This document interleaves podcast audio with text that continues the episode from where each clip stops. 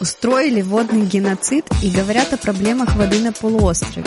До 2014 года в Крыму вода была. А военный билет РФ у Сережи тоже есть? А можно это вырезать?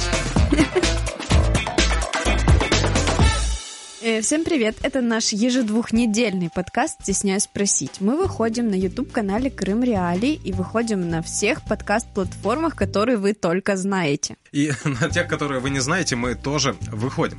А, Я стесняюсь спросить, вот у нас ежедвухнедельный выпуск. Мне интересно, а может ли человек между двумя выпусками нашего подкаста пройти самоизоляцию? Может.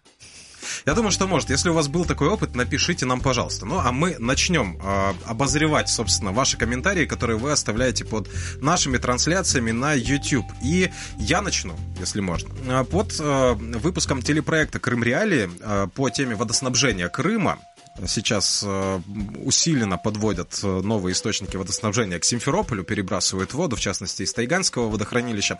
А, Пишет нам пользователь э, Новак Свет. А, Я реально не понял, кому не хватает воды в Крыму. Украинцам? Чуть-чуть э, э, да- дальше, да, чуть спустя, он снова пишет, украинским татарам воды в Крыму не хватает. Что можно ответить на этот вопрос? Мне кажется, воды в Крыму не хватает Северо-Крымскому каналу. Это как минимум, да, и воды не хватает гражданскому населению, а гражданское население Крыма, оно многонациональное, поэтому, да, и украинцам, и крымским татарам, и русским в Крыму не хватает воды. Ну, кому хватает? Армии, наверное, российской хватает. Но А, если так усиленно просят, значит, наверное, и армии даже не хватает. Возможно, возможно. Алина Нога тоже э, э, пишет э, в комментарии под этим же эфиром. Там из крана пить воду невозможно и готовить еду тоже. Это правда. И далее она продолжает. Это в Северном Крыму. Вода с крана солено-горькая. Даже компот закатанный имеет этот привкус. Кто там живет, привык, а я приезжаю редко. Для меня это пытка. Родниковая в бутылках. Все с этим вкусом. Мне очень жаль. Нам тоже очень жаль. А, И. Виталий Домбровский пишет вот такую логику. Сосед отжал часть двора, а я виноват, что там клумба не поливается. Конечно, вы виноваты, Виталий. Вы, вы виноваты, что весь двор не отдали вместе с колодцем. У меня вот тут, кстати, тоже о воде есть. Ну, о чем же еще? Да, пожалуйста. Владимир Бобрик пишет. В Крыму по-прежнему нет воды. Спасибо Киеву. Для них чем хуже, тем лучше. Тебе есть что ответить Владимиру Ну, логика, Бобрику? тут, тут главное не потеряться, не заблудиться в логических вот этих вот закоулках, потому что, да, нужно понимать, э, до 2014 года в Крыму вода была. В 2014 году Россия захватила Крым. А из-за того, что э, в Крыму теперь существует непризнанное э, правительство, непризнанные органы власти и так далее, в Крыму просто не с кем даже заключить договор на поставку воды. Радио Крым Реалии. Вы не переживайте. Проведут воду с Кубани и Дона. Поэтому придумайте, что вы будете говорить потом, а то контент тухлый становится с каждым выпуском. А когда в Крым проведут воду из Кубани и из Дона, мы обязательно об этом расскажем. Игорь Штаний нам пишет. Прикольные журналюги. Устроили водный геноцид и говорят о проблемах воды на полуострове. И Так. это радио Свобода. Очнитесь. Вот нас уличили фактически. Рассказывай, как ты перекрывала Северо-Крымский канал в 2014 году, а? Где песок взяла, где, где мешки завязывала, с кем грузила, с кем дамбу насыпала? Давай, излагай. Сережа, ты что, не помнишь? А можно это вырезать? А, Пишет нам а, Бірко Бірко, от такой нік у читателя, слушателя, зрителя. А, Українці, не годуйте тролів. Вони тут заробляють не лише написанням постів, але й провокуючи вас на відповідь. Ваша відповідь це копійка в кишеню троля. Бойкот окупантам. Пишет нам Бірко Бірко. Ну что ж, добавим копеек в карманы Да, троля. каждые две недели мы даем копейки в карманы троллям, отвечая на их комментарии прямо в этом подкасте. Монетный двор Крым Реалии продолжает работу. Дорогой редактор, может лучше про реактор, про любимый лунный трактор? Это стихи уже пошли. Да, это был спойлер. Ну, так, реактор в Крыму был как минимум один, учебный. Один еще не, не достроили, не запустили на Щелкинской атомной электростанции. А вот про лунные трактора в Крыму я что-то не, не упомню. А, идем дальше. Замечательные комментарии оставляли наши слушатели под эфиром о фотоживодерах, так называемых. Это те люди, которые предлагают на набережной Ялты, например, сфотографироваться с обезьянкой, с крокодильчиком, с попугайчиком, с голубем покрашенным, да, а, все что угодно. Но при этом нужно понимать, что вот животные, с которыми предлагают сфотографироваться, они очень сильно страдают. А, и вот пишет нам зритель, а, слушатель с ником Новак Свет. Если вдруг с обезьянкой засветился у Крыму, ты, братан, будь осторожен, помни за свою жену. Вторит это, этому комментарию Александр Марченко.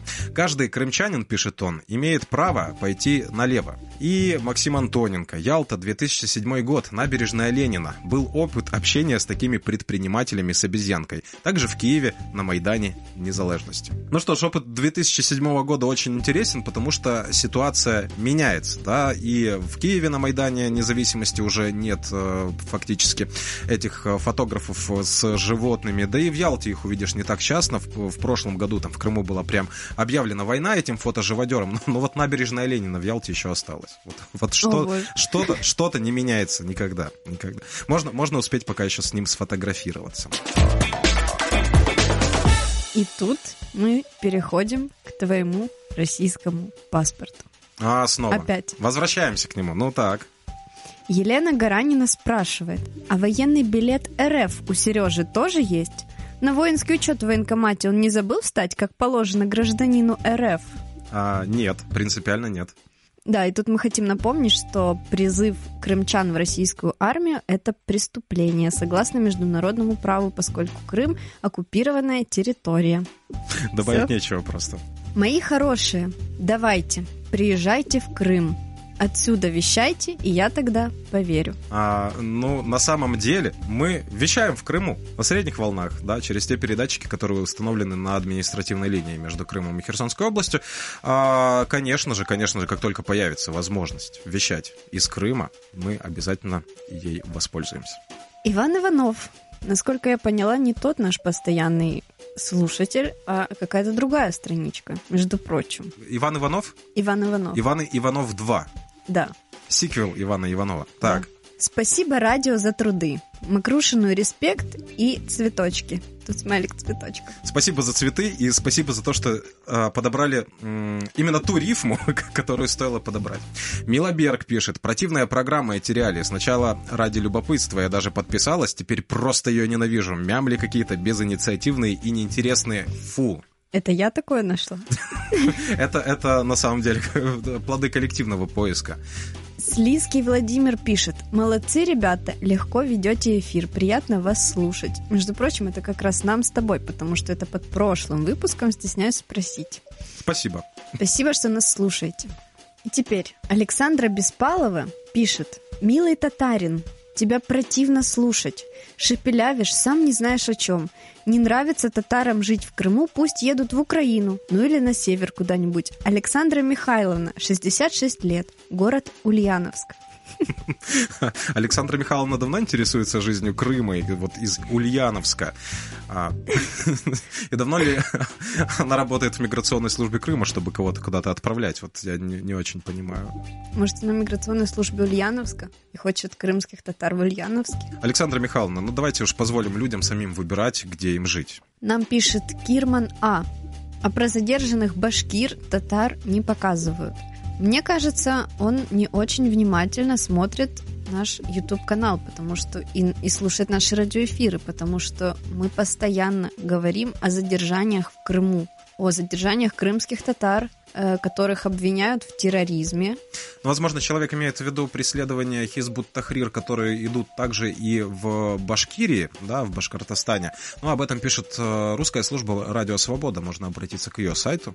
Она охватывает Ну, а все, этот что регион. касается Крыма, конечно же, вы можете прочитать на сайте Крым Реалии и на YouTube-канале Крым Реалии посмотреть об этом. Мы постоянно освещаем эту ситуацию. Александр Жуков пишет нам, насколько я понимаю ситуацию, Путин не ездит в украинский Крым, он ездит в российский Крым. Ну, ну а здесь на самом деле комментарий очень интересный, потому что, ну, действительно, да, мы видим, что а, существует какая-то параллельная реальность, когда весь мир считает Крым украинским полуостровом, Владимир Путин упорно а, ездит туда и называет его полуостровом российским. Даже вот эта двойственная ситуация, она закралась гораздо глубже, потому что когда Владимир Путин приехал, значит, в Крым в последний раз, вот в Керчь он закладывал а, суда а, на заводе а, «Залив», он э, сделал вообще страшное преступление, да, как э, для жителя Керчи, вот я это все слушал его речь, он сказал Керчи. О боже. Он сказал Керчи. Значит, а, для Владимира Владимировича вот хотя бы урок русского языка. Ну, действительно, Керчь имя собственное. Если вы заглянете в словарь русского языка, ну вот вы увидите там, и я надеюсь, наконец-то запомните, что когда а, говорится слово Керчи, то ударение ставится именно на первый слог. Это и есть единственная возможная литературная норма. Множество жителей Керчи говорит Керчи, но это разговорная норма. Но я думаю, что президент России, например, да, если он тем более предъявляет свои какие-то права на этот город, а, должен хотя бы научиться а, говорить правильно. Мне кажется, даже это жители Керчи говорят Керчи, те жители, которые там появились после 2014 года, и они говорят слово поребрик. Нет, нет, я думаю, что это вопрос того, насколько хорошо человек учился в школе.